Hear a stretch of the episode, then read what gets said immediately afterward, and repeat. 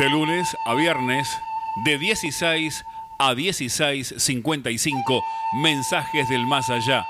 Una propuesta distinta en la tarde de la radio, un programa para escuchar, aprender y participar. Mensajes del más allá con la conducción de Camila Edith Zájara, Nimia Portillo, Ignacio Foquet, Carlos y Miguel Manco. Mensajes del más allá. Aquí, aquí en La Voz del Sur, una radio nacional y bien, bien argentina.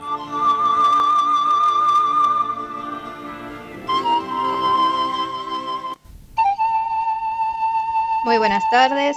Estimados oyentes, tengan ustedes muy buenas tardes. Escuchando esta melodía que nos identifica, los invitamos a compartir un espacio original de Camila Edith Sahara e Ignacio Foquet. Mensajes del Más Allá, un programa para el espíritu hecho con toda el alma. La propuesta espiritista que busca cumplir estos objetivos. Investigar la existencia del alma, su inmortalidad y todas sus consecuencias filosóficas, científicas y religiosas. Tratar de comprender para qué vivimos, por qué sufrimos, por qué habitamos en este mundo y no en otro, por qué esa aparente desigualdad de oportunidades. En una palabra, para tratar de comprender el porqué de la vida. Los acompañaremos en esta próxima hora de programación desde la cabina de control, la señorita Lía Rubido. En la nota de editorial, don Gerardino Pérez. Como columnista doctrinario, hoy Carlos Manco desde Claypole. Y la conducción de Nimia Portillo y Miguel Manco. Queremos agradecer a los que participan material y espiritualmente para que este programa sea una realidad. Y también queremos agradecer al locutor Germán Rubido que nos hace la presentación del programa. Y les recordamos a todos que estamos en AM 1520 Radio La Voz del Sur una radio bien argentina que transmite para toda el área metropolitana desde París Robertson 1249, ciudad de Luis Guillón, Buenos Aires, Argentina, su código postal 1838. Y también les recordamos que transmite para todo el mundo por la www.lavozdelsur.com.ar y su correo electrónico es mensajes del más allá 2013 arroba gmail.com o nimiapm. La línea directa de comunicación para dejar mensajes o salir al aire es el 60 63 86 78. También podés dejar mensajes al 3804 51 94 97 y el teléfono de la producción es el 4214 31 63. Bueno, vamos ahora hechos los saludos y los agradecimientos, como siempre acostumbramos. Vamos a, a ver este, los mensajitos. Bueno, vamos a, enviarle un cariño muy grande a Edith y a Ignacio, que siempre nos están acompañando, a toda la familia Rubido y la gente linda de la AM 1520, que nos permite este, poder hacer el programa de esta manera desde nuestros hogares. A Francisco y Rosa le mandamos muchos mimos, a Pablo Ríos, a toda la gente de la Sociedad Juan Lastra, a nuestro amigo y hermano Carlos Manco, que prontito nomás va a estar con nosotros, a Rodolfo Patané, a Cristian Gentile, a José y María de Bursaco, a Elba, a Rodi y a toda la gente de Mar del Plata, a Aida, Marcelo y Héctor Porta de Monte Grande y a, las, a la gente linda que nos escucha también desde La Rioja, Cintia, Negrita, Flavia, Celeste, Sara, Cristina, a nuestro colega de la radio Renacer, Marcos Amaya, y bueno, a toda, toda la gente maravillosa que nos escucha desde muchas partes del mundo por la www. También les mandamos muchos cariños y muchas gracias a todos por acompañarnos en esta próxima hora de programación. Así es, y como acostumbramos, eh, a continuación, después de los mensajitos, vamos a en la voz de Nimia, leer un párrafo del Evangelio según el Espiritismo. Y les quería compartir un mensaje del Espíritu de verdad que figura en el prefacio de este libro del Evangelio según el Espiritismo, que dice así, Los espíritus del Señor, que son las virtudes de los cielos, como un inmenso ejército que se pone en movimiento, no bien han recibido la orden de hacerlo, se esparcen por sobre toda la faz de la tierra y semejantes a estrellas que caen del cielo, acuden a iluminar la ruta y abrir los ojos a los ciegos. En verdad os digo que son llegados los tiempos en que todas las cosas deben ser restablecidas en su verdadero sentido, para disipar las tinieblas, confundir a los orgullosos y glorificar a los justos. Las grandes voces del cielo resuenan como un son de la trompeta y los coros de los ángeles se reúnen. Hombres, os invitamos al divino concierto. Empuñen la lira vuestras manos, Únanse vuestras voces y en un himno sagrado extiéndanse y vibren de un extremo al otro del universo. Hombres, hermanos, a quienes amamos, estamos cerca de vosotros. Amaos también los unos a los otros y decíos en el fondo de vuestro corazón, cumpliendo los mandatos del Padre que está en los cielos. Señor, Señor, y podéis y podréis entrar en el reino de los cielos. Esto es del Espíritu de verdad. Y también el consolador prometido por Jesús nos dice,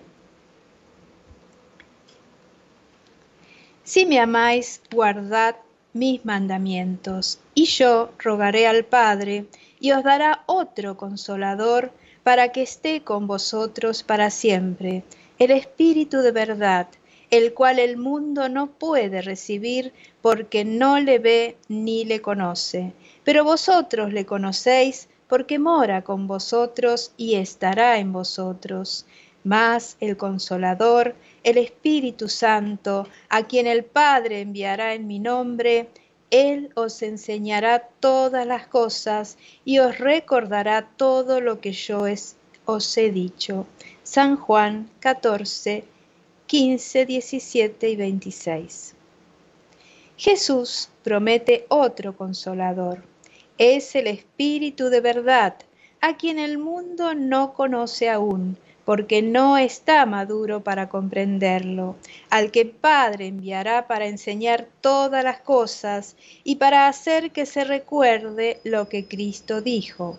Si pues el Espíritu de verdad debe venir más tarde a enseñar todas las cosas, es porque Cristo no lo dijo todo. Y si vendrá para hacer que se recuerde lo que Cristo manifestó, es porque ello habrá sido olvidado o comprendido mal. El espiritismo llega en el tiempo señalado para cumplir las promesas de Cristo. El espíritu de verdad preside su establecimiento, llama a los hombres a la observancia de la ley, enseña todas las cosas, haciendo que se comprenda aquello que Cristo solo expresó por medio de parábolas. Dijo Jesús, el que tiene oídos para oír, oiga. El espiritismo acude para abrir los ojos y los oídos, porque habla sin metáforas ni alegorías. Levanta el velo arrojado intencionadamente sobre ciertos misterios. Viene, en suma, a traer una suprema consolación a los desheredados de la tierra y a todos aquellos que padecen, dando una causa justa y una finalidad útil a todos los dolores.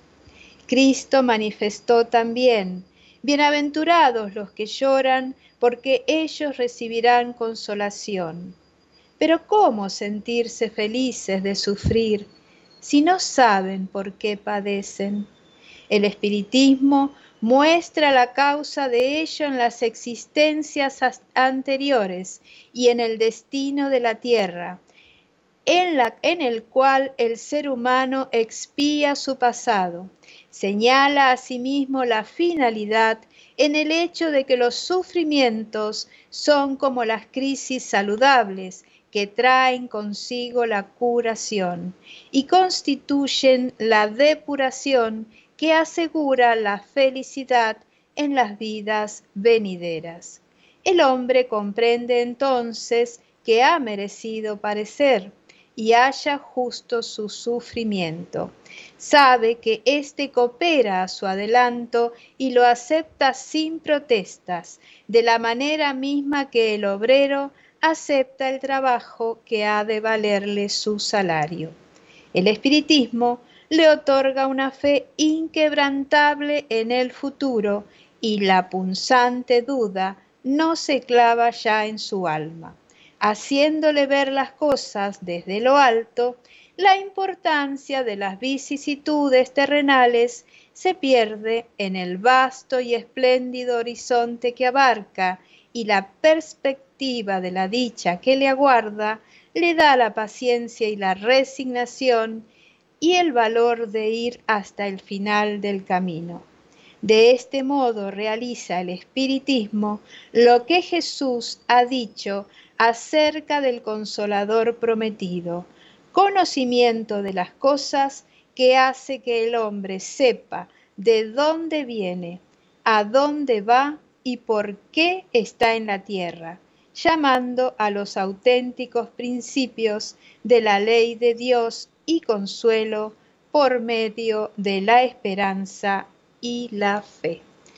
Hermoso mensaje del maestro Alian Kardec, que nos pone frente a frente a esa necesidad permanente de estudiar, de profundizar y de modificarnos en nuestras actitudes para que con esa forma de ser encuadrada, sostenida, con una fe razonada en las enseñanzas del Maestro Jesús, podamos hacer que su reino esté entre nosotros. No esperemos de los demás, seamos nosotros los que hagamos que ese reino esté más cerquita con nuestro proceder y con nuestras actitudes.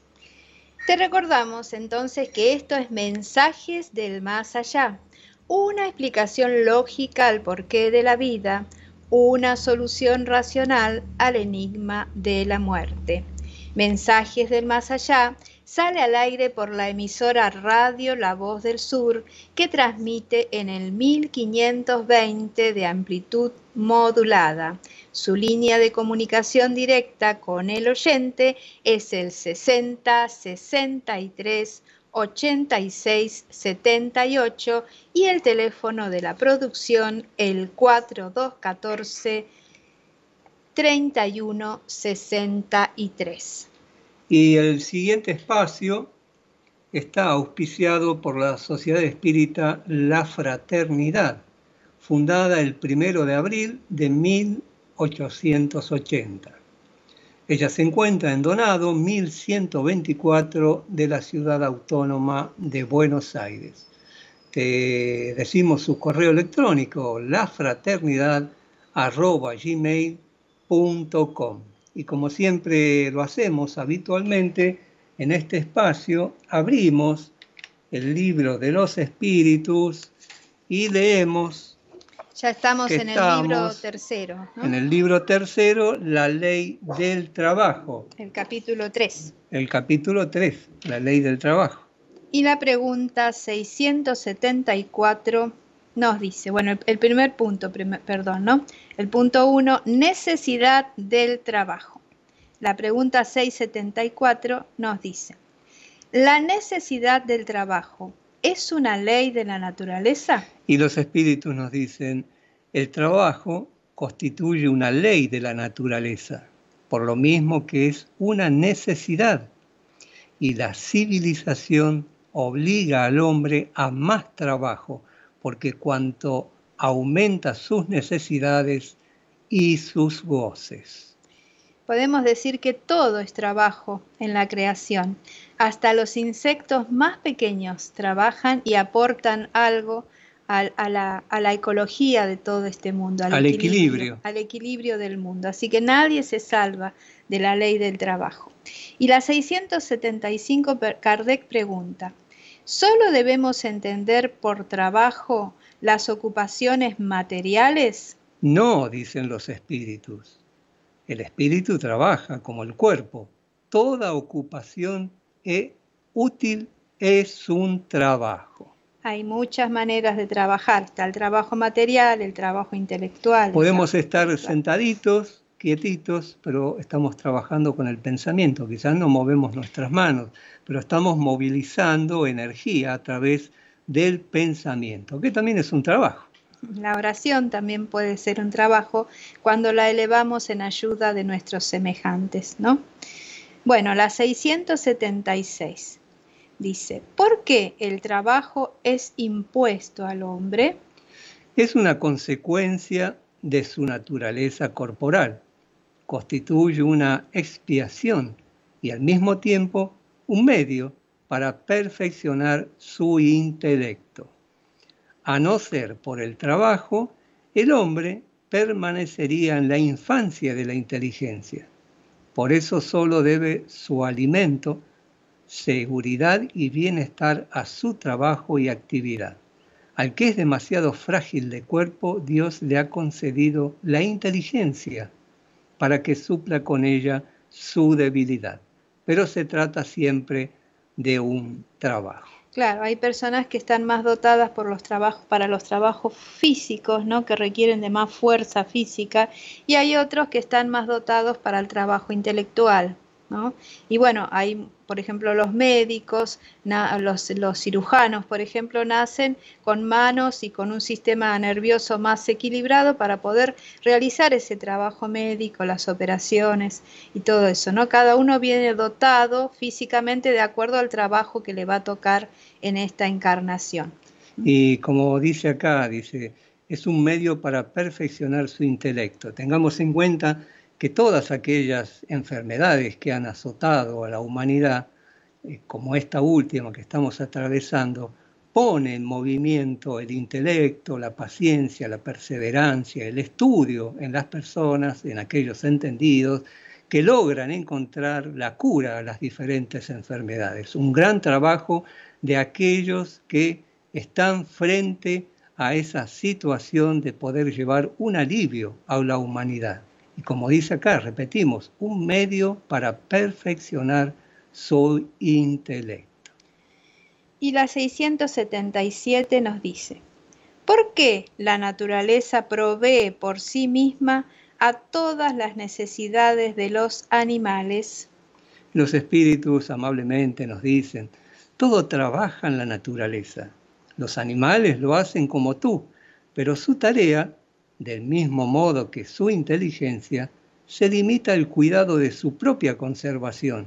He aquí por qué a ellos el trabajo no les reporta progreso, mientras que en el hombre tiene una doble finalidad. La conservación del cuerpo y el desarrollo del pensamiento, que es también una necesidad que lo eleva por encima de sí mismo.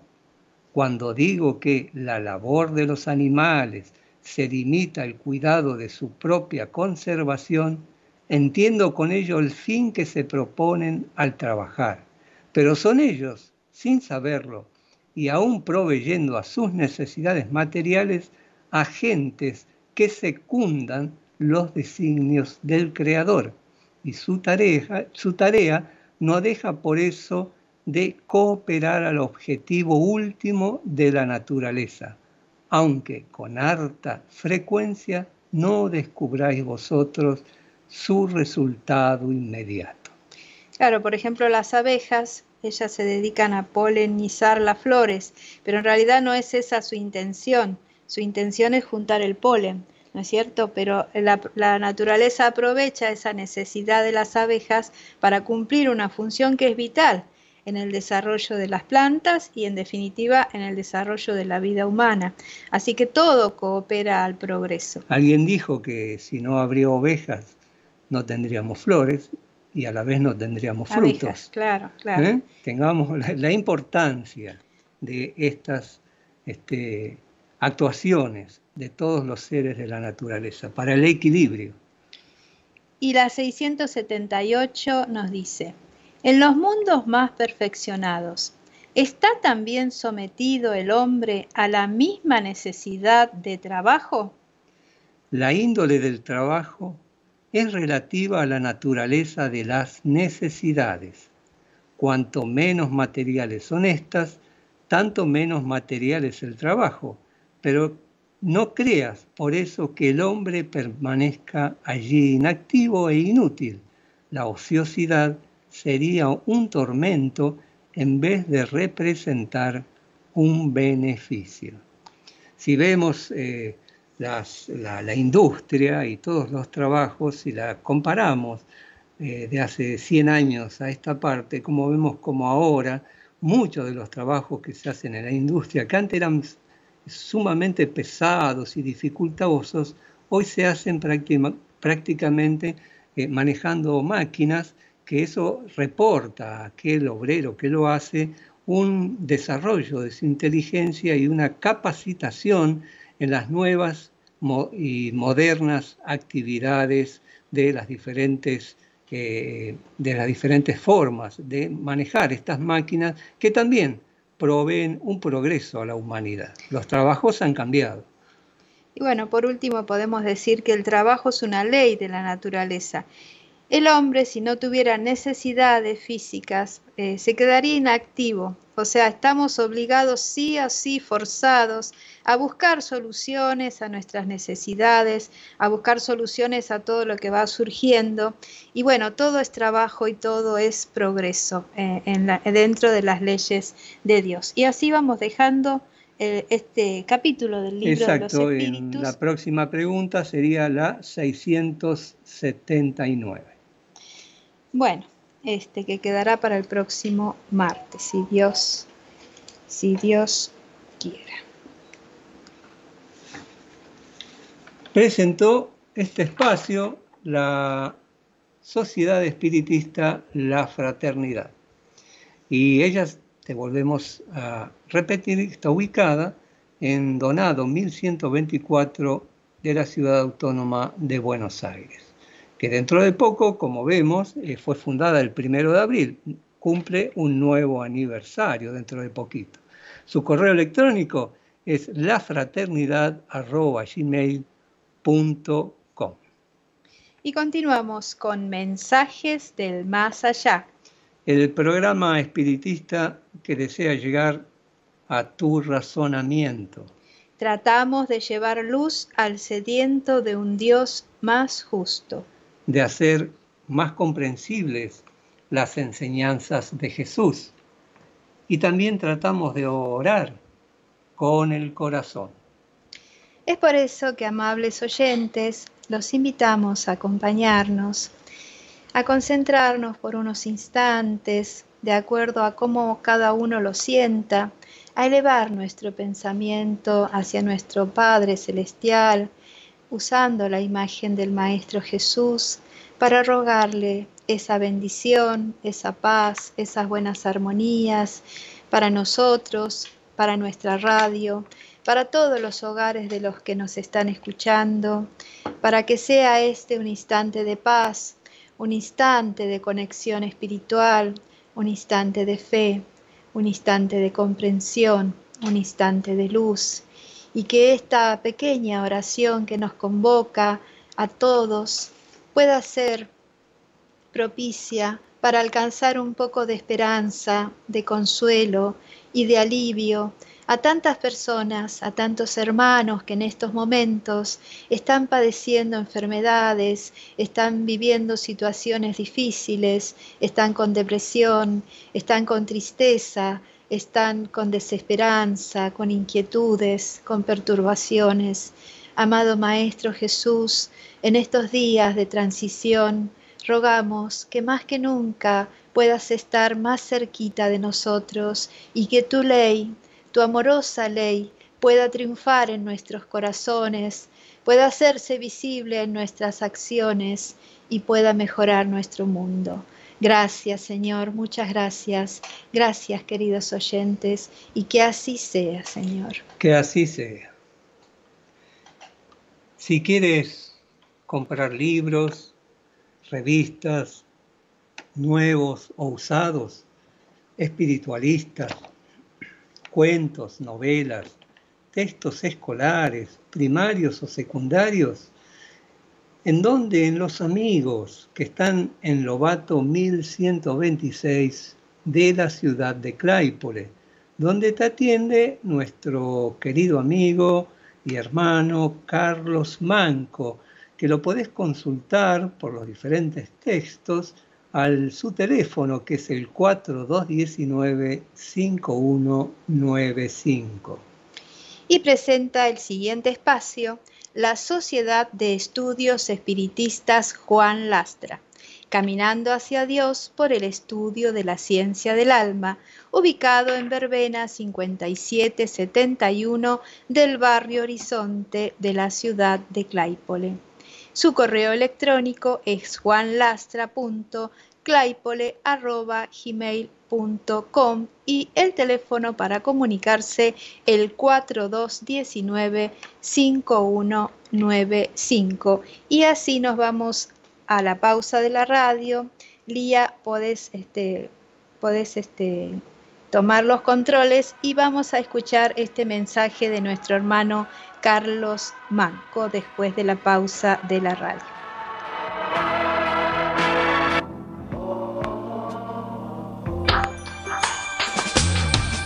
Comunicar es dar información y es nuestro esfuerzo darte lo mejor. Comunicar, esa es la intención nuestra música, con nuestro corazón. Nuestro corazón. AM 1520. Un compromiso con la gente. Descarga la aplicación oficial de La Voz del Sur en tu celular. Ingresa a la tienda de tu dispositivo, buscanos como La Voz del Sur. Descargala y ya podés disfrutar de la programación de AM 1520. La Voz del Sur, estés donde estés.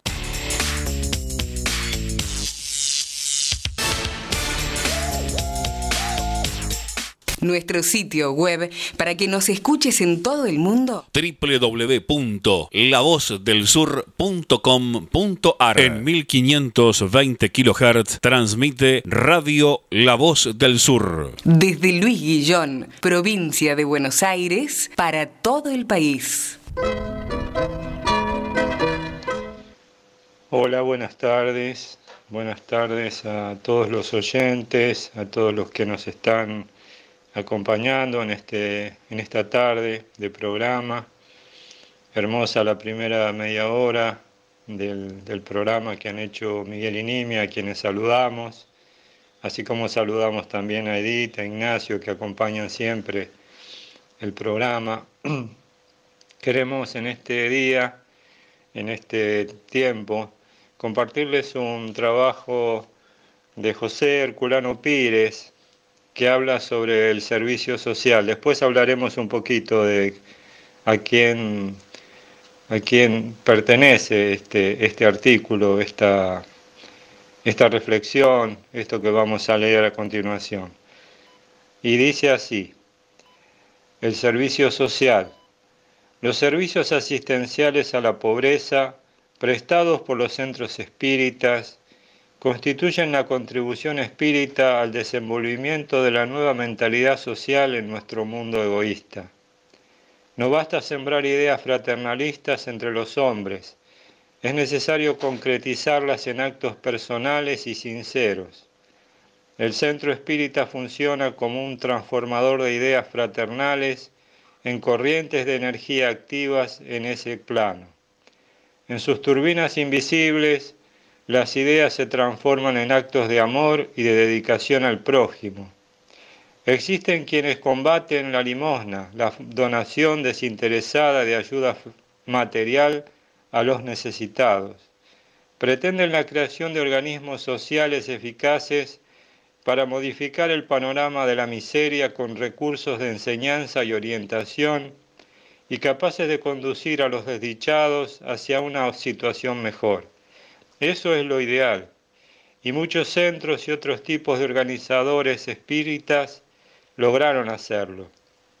Mas, cuando escasean los recursos y medios para lograr tal realización, ¿es justo que dejemos a los necesitados a la aventura de su impotencia?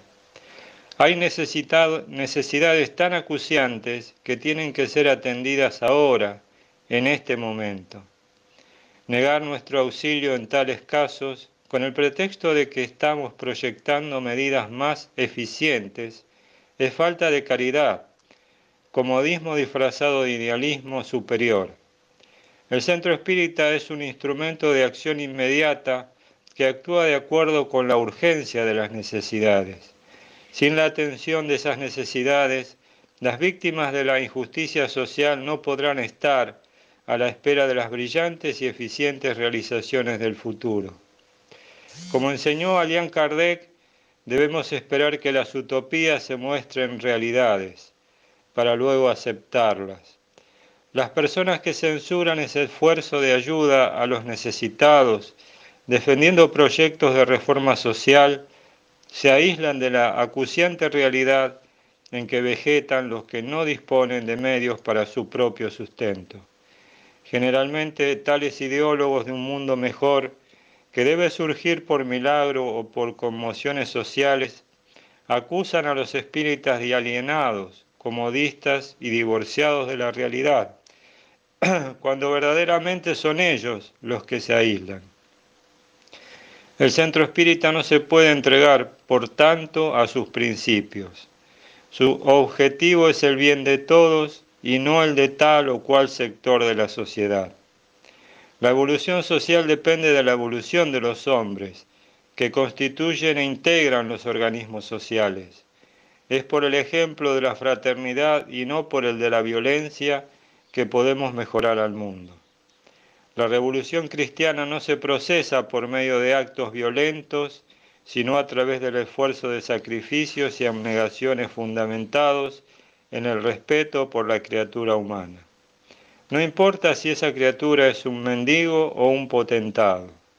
La revolución espírita, que es hija y heredera de la revolución cristiana, no se concreta mediante el poder precario e ilusorio de las armas destructoras, sino al ritmo de las medidas concienciales de los hombres en la búsqueda de la paz y la comprensión para que las atrocidades desaparezcan de la tierra.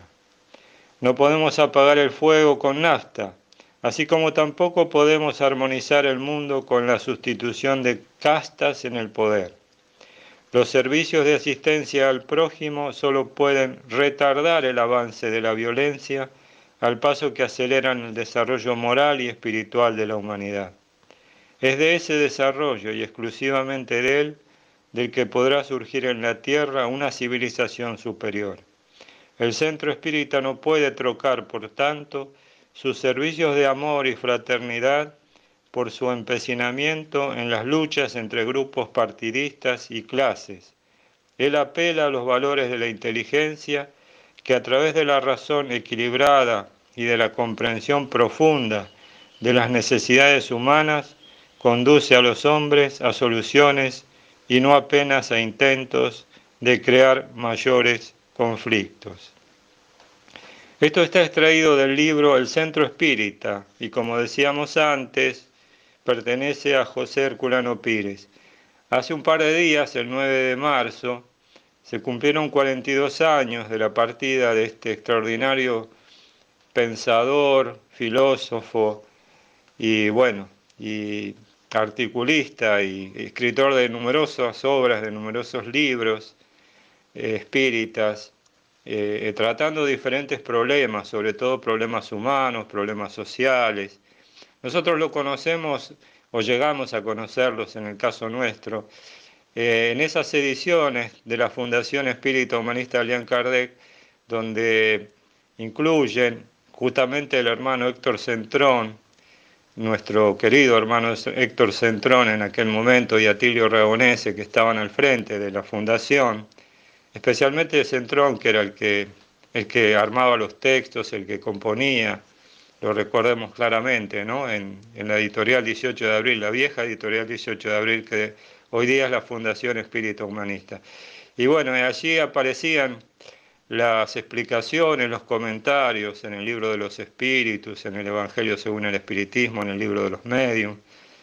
Y después, también en el cielo y el infierno, la justicia divina de Alian Kardec, y finalmente en la Génesis, los milagros y las predicciones según el espiritismo. En este caso, ese libro también con el acompañamiento de ese otro gran pensador espírita argentino que fuera Humberto Mariotti.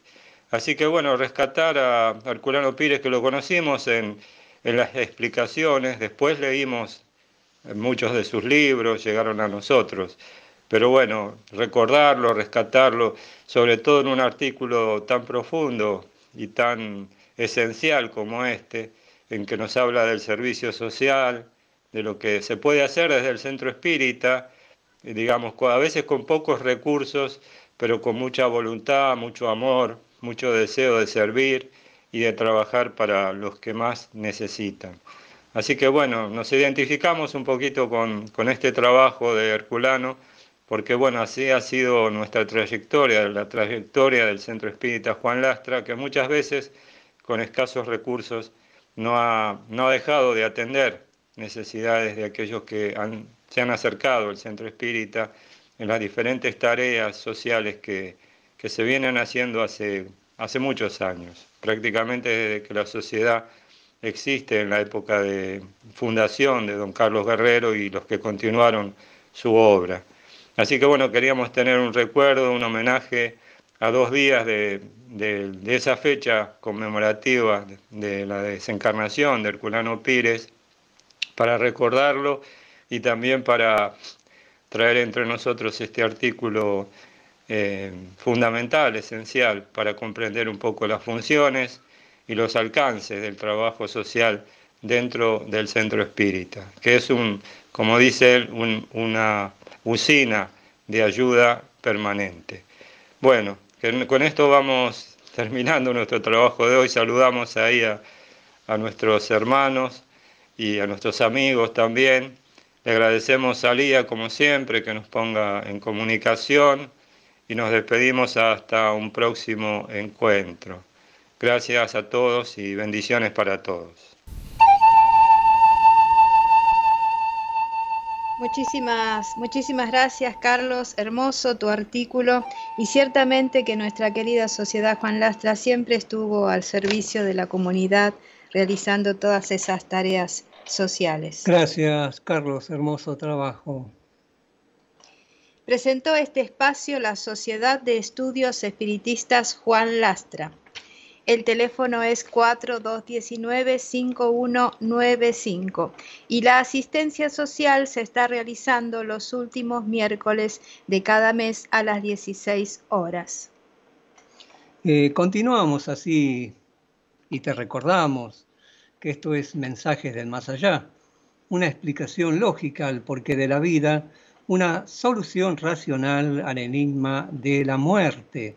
Mensajes del Más Allá sale al aire por la emisora Radio La Voz del Sur que transmite en el 1520 de amplitud modulada y su línea de comunicación directa con el oyente es el 60 63 8678 y el teléfono de la producción es el 4214-3163. Bueno, nuestra querida Edith manda saluditos, Edith e Ignacio Foquet mandan muchos saludos para toda la audiencia, para Lía y para toda la gente linda de la AM 1520. Muchas gracias, Edith. Y si quieres iniciarte en el conocimiento del espiritismo, lea y estudia Kardec. Comprenda, sienta y viva el mensaje puro del Evangelio de Jesús. Puede pedir folletos sin cargo en la Fundación Espírita Humanística Allan Kardec al teléfono 4209-4427 o por correo electrónico a espírita.fehak.com.ar. La sede de la fundación está ubicada en la calle Gutenberg 2049 de la localidad de Herli. Y para este espacio, Miguel nos va a compartir. Sí, queríamos eh, leer de un libro del autor que ha nombrado Carlos, que el autor es Héctor Centrón, recordando que él fue uno de los fundadores de la editorial 18 de abril y la actual ahora la Fundación Humanista Alian Kardec. Este libro se llama El problema religioso y el espiritismo de Héctor Centrón y en uno de sus eh, ítems él habla y dice Alian Kardec y la religión. Y queríamos hacer, eh, antes de empezar, eh, para ver y escuchar detenidamente el profundo pensamiento de Héctor Centrón, que nos pone frente a frente a este a este tema, Alian Kardec y la religión. Al abordar el pensamiento religioso de Kardec, es preciso aclarar que al mismo lo identificamos con los conceptos religiosos formulados por los espíritus superiores que dictaron las enseñanzas que conforman la doctrina de los espíritus, de la cual fue su codificador y fiel intérprete debiendo además considerar, para ponernos de acuerdo, los conceptos y no las palabras que, por lo general, generan los malentendidos. La palabra religión es una de ellas, y esta es una razón fundamental para que analicemos con mucho cuidado todo el contexto de la obra completa del codificador, meditándolas en su sentido profundo, así como debemos tener una clara noción de lo que respecto a religión expresan los estudios logrados por la filosofía de la religión y la teoría de los valores, como también los aportes provenientes de los distintos campos de investigación sobre el tema, como ser la antropología, la etnología, la psicología, etc. Con ello acompañaremos al progreso cultural del mundo, que ya no se horroriza con palabras desvirtuadas que vuelven a tener su real significado, aún recibiendo la influencia de los preclaros pedagogos Rousseau y Pestalozzi y en razón de la lucha desatada contra la religión dogmática y sacerdotal que lo llevaron a la supresión de la palabra religión y adoptar en su lugar la de moral, que para Pestalozzi era la expresión de la religión pura, espiritual, y a la que consideraba imprescindible para la formación moral del hombre. No por ello Kardec cayó en incoherencias y contradicciones al formular formular las bases doctrinarias del espiritismo, como veremos. Elías, Juan el Bautista y Juan Hus, un mismo espíritu reencarnado en Ribail, podría estar acorde con el dogmatismo y los abusos de las religiones sociales e institucionalizadas a las que consideraba instrumentos de dominación y dar motivo a que se confundiera el espiritismo con una de ellas? No. Y el descrédito que se ganaron las religiones contrarias al avance del pensamiento y de la ciencia, fue lo que lo llevó a nuestro entender a definir lo moral en vez de religión, aunque no siempre como veremos. Pero sepamos ver, repetimos, los conceptos y no las palabras, y nos pondremos de acuerdo. Los tiempos han cambiado desde mediados del siglo pasado hasta nuestros días.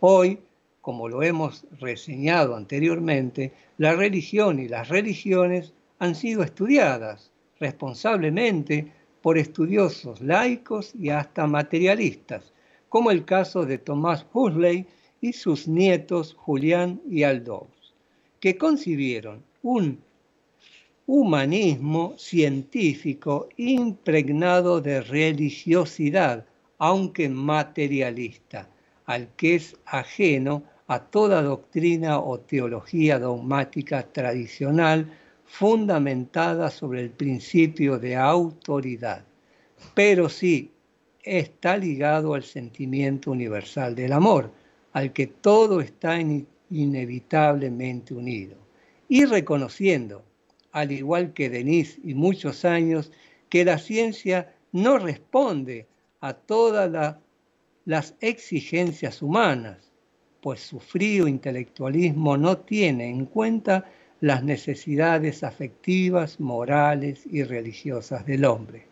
Estudios laicos y materialistas, repetimos, que han desembocado en una revalorización de la religión a la que ahora se la acepta como una función propia y exclusiva del ser humano, ya que al animal no se le conoce esa condición de adorar al Creador ni que tenga noción de él, tal como se deduce eh, de las enseñanzas de la doctrina de los espíritus, así como se concibe un Homo sapiens, un Homo faber, un Homo falier de Darwin, y un homo libidinuosos de Freud, con igual o con más razón existe un homo religiosos, que indica su especial naturaleza religiosa innata. Kardec, en la introducción de su último libro, La Génesis, nos advierte de la importancia del primer capítulo del mismo, Caracteres de la Revelación, de la revelación Espírita, porque él comprende, en cierta forma, el kit de la cuestión.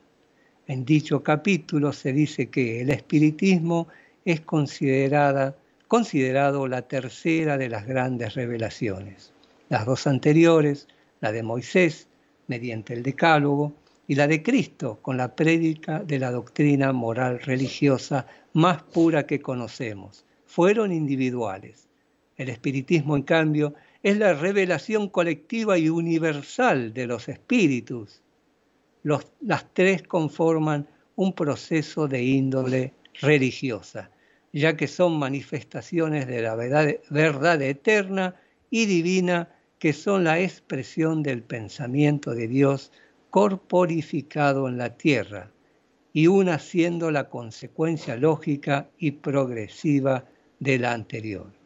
El espiritismo, por tanto, es una revelación divina, ya que su origen pertenece a Dios y su llegada es providencial y no el resultado de la iniciativa humana, según las mismas palabras de Alian Kardec.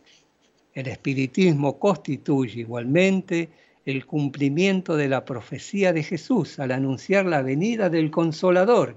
Y esta profecía, según Kardec, capítulo 17, ítem 37 del mencionado libro, es sin duda alguna una de las más importantes desde el punto de vista religioso, y ello en razón de que el espiritismo esencial y fundamentalmente constituye la restauración de la palabra y doctrina del Mesías y es a la vez la síntesis del proceso científico, filosófico y religioso de la humanidad.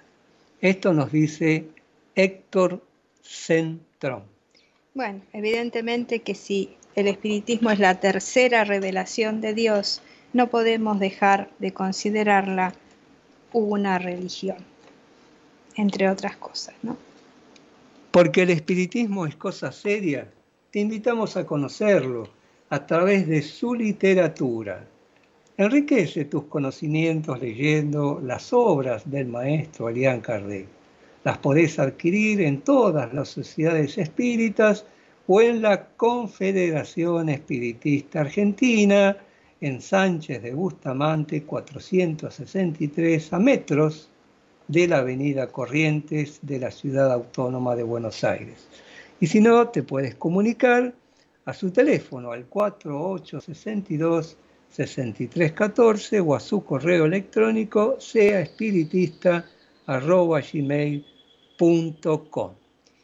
Y ahora leemos en la voz de Nimia el mensaje de nuestro maestro en el recuerdo, don Gerardino Pérez. Que nos dice, toda la filosofía espírita descansa sobre lineamientos sencillos, dando relieve al diario vivir y otorgando vigencia en las contingencias propias de todo lo que puede ocurrirle al ser humano en el planeta Tierra y dándole indicios, claros de lo que le ocurrirá una vez iniciado su viaje hacia el más allá. Hasta el 18 de abril de 1857, en que viera la luz el libro de los espíritus, muchas y muy variadas eran las filosofías o culturas que el hombre había asimilado un poco por el relativo conocimiento y otro tanto por dar alas a su fantasía sobre lo que le era dable imaginar en el círculo misterioso de lo que se oculta con relación a la vida y a la muerte.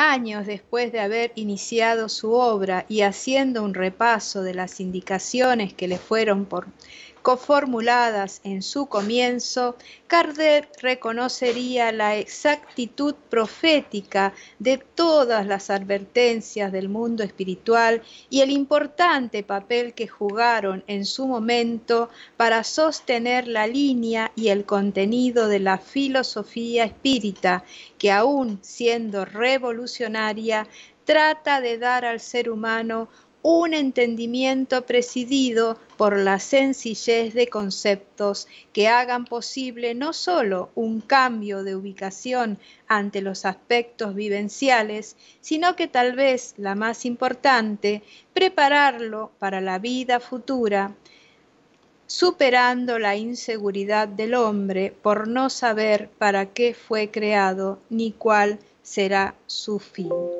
La verdad os hará libres. Esta máxima, escueta y sencilla, cobrará vigencia suficiente para que el ser humano del futuro, despojado de complejos e inhibiciones y fortalecido por las realidades vivenciales, comprenda que la verdadera fe no es aquella que solo se sostiene con palabras, sino la que fundamentalmente en todas las épocas de la humanidad pueda mirar cara a cara a la razón. ¿Qué opina usted que tan amablemente nos escucha? Esperamos su opinión. Hermosas consideraciones de don Gerardino Pérez.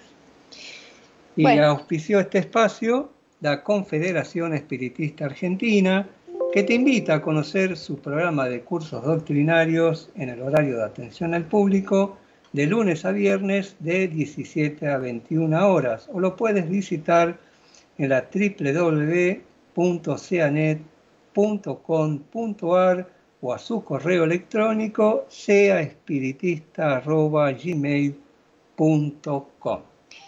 Bueno, como no hemos podido hacer programa para el Día de la Mujer, le mandamos cariños a todas las mujeres que nos están escuchando y decimos que la doctrina espírita vela por la igualdad del hombre y la mujer, ya que el espíritu no tiene sexo y en la reencarnación podemos asumir ambos roles. Eh, y podemos decir además que honrando a la mujer dignificando a la mujer, estamos dignificando a la humanidad, ya que la humanidad surge a partir de la mujer. Y esto fue Mensajes del Más Allá, un programa de filosofía espiritista que desea llegar a tu corazón. Si lo logramos, solo cumplimos con nuestro deber. Y si no fue así, te pedimos disculpas. Solo recuerda, como nos dice don Constancio Vigil, el dolor y el placer nada son en sí, pero le enseñan al hombre que toda culpa tiene un castigo y todo esfuerzo merece una recompensa.